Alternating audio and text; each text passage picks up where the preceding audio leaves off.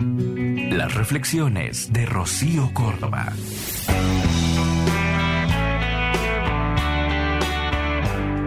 Siempre es preciso saber cuándo se acaba una etapa de la vida.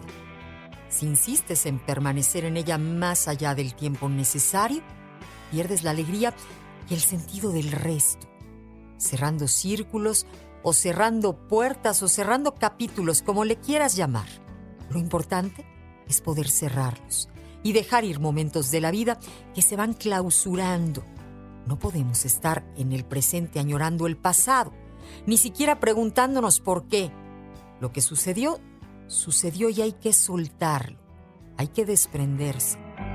Poder decir adiós.